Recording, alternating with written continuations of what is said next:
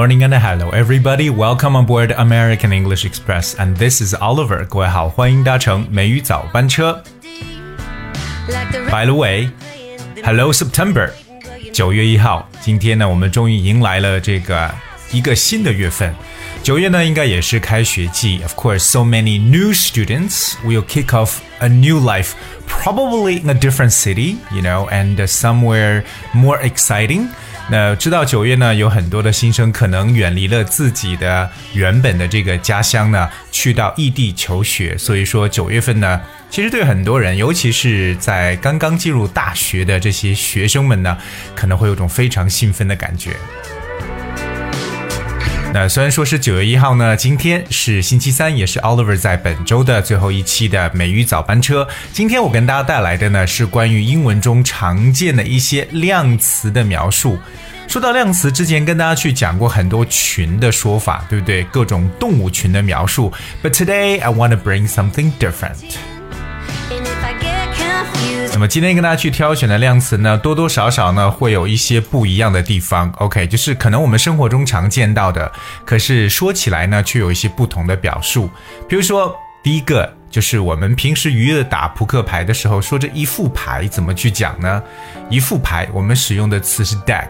D E C K, so usually go a deck of cards，就是一副扑克牌。So deck of cards is a complete set of playing cards. OK, D E C K 这个词 deck 本身可以表示为船的这个甲板，对不对？但是我们说到一副牌的时候呢，作为一个固定的表述，a deck of cards。 The autumn leaves. The next one I want to bring up 表示一块玻璃。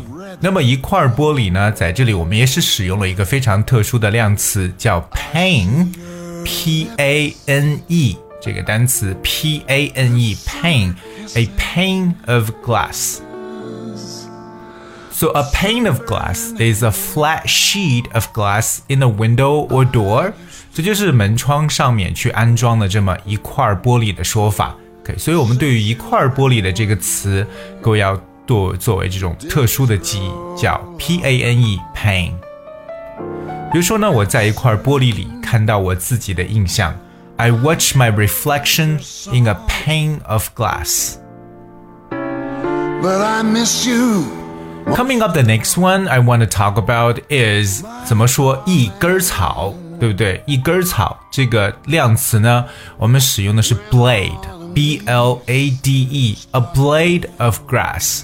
其实 blade 这个词大家应该都了解，它表示为这个 剑的那个剑鞘，就是这个比较呃坚韧的这一部分，对不对？blade。OK，那么 a blade of glass is a single piece of glass，它通常表示只有那么一根儿，对不对？一个草叶或者说一根草的说法。比如说呢，Brian 开始从这个砖缝里边去拔一些草叶。Brian began to tear blades of grass from between the bricks. So a blade of grass 就是一根草。OK，这个呢为句比较的形象。 Mais la vie sépare. Alright，接下来我们说生活中常常呢，在这个最糟糕的情况下呢，都要去抱有一丝希望。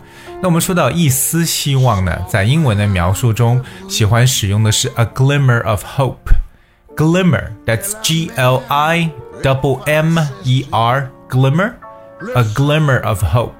So a glimmer is a faint, gentle, often unsteady light. Glimmer 这个词本身表示微光，可以是不是很稳定、很轻柔的，或者说这样的一道光呢，叫做微光，我们叫 glimmer。So a glimmer of hope 就是这种一丝希望的意思。让我想起了啊、一首很经典的英文歌曲。OK，这首歌曲呢，啊、叫《When You Believe》，是 Mariah Carey、呃 Whitney Houston 为一部《埃及王子》这部电影的一个这个配曲了。这首歌当中里边有一句歌词说：“Though hope is a frail, it's hard to kill。”尽管希望很渺茫，但是希望不能被扼杀。Though hope is a frail。frail f r a i l 也表示很渺茫的感觉，所以我们今天说到一丝希望，a glimmer of hope。下面跟大家讲一道闪电，这个一道闪电的词呢，我们使用的是 bolt，b o l t，a bolt of lightning。 A bolt of lightning，一道闪电。So a bolt of lightning is a flash of lightning that is seen as a white line in the sky。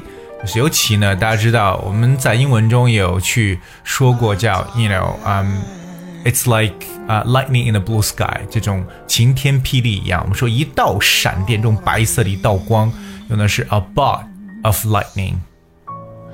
Start 比 to 如说呢，突然呢，一道闪电 划破了天空。Suddenly, a bolt of lightning crackled through the sky. 下面跟大家来讲一下这个一笔钱的说法。一笔钱可以说 a pile of money。pile 就是堆，p i l e。A pile of things is a mass of them that is high in the middle and has sloping sides，可以表示堆的一种感觉。So a pile of money 就是一堆钱、一大笔钱的说法。 在口语当中说到一大笔钱，还比较形象的一个描述叫 a bundle，b u n d l e。比如说，It doesn't cost you a bundle，它不会花你很多钱。It doesn't cost you a bundle，因为 bundle 表示捆起来，对不对？我们把一些纸张，如果说捆起来就叫 bundle。So a bundle 就是一捆钱，也代表为 a pile of money。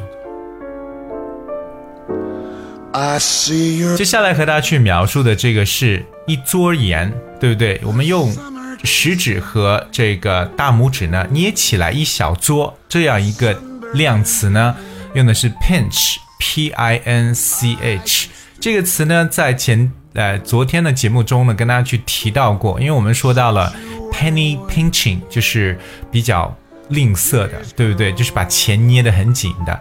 So penny pincher 就是一个吝啬鬼。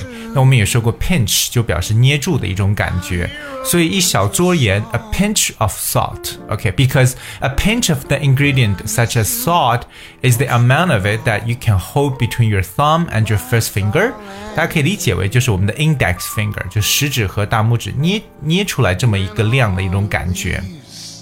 start to fall. So remember a pinch of salt。 Chanson. 最后给大家去介绍两个可能大家生活中不大注意的量词描述。第一个我们说的叫一系列的测试，一系列的。那么我们用的一个新的单词是 battery，b a double t e r y battery。 battery 大家都知道表示为这个电池的意思，but a battery of something，那么这样一个短语呢，可能对很多人来说比较的陌生。A battery of people or things is a very large number of them。在字典当中的解述呢，就表示为一大群或者一组的意思。比如我们要描述说一大群记者和电视摄像机，就可以说 a battery of journalists and television cameras。 So a battery of 可以表示一组、一大群的一层意思。所以我们说到 a battery of tests 可以表示一系列的测试。Elle a mer effaçation. Well, the last one I want to bring up today is a flight of stairs。平时爬楼梯的时候，对不对？其实没有留意了，说这种一段或一节楼梯怎么说？像这种台阶或楼梯的这么一段呢，在英文中用的是 flight，f l i g h t，flight，a flight of stairs。 Okay, so a flight of steps or stairs is a set of steps or stairs that lead from one level to another without changing direction. 所以它表示为就是一段台阶、一段楼梯的说法。A flight of stairs.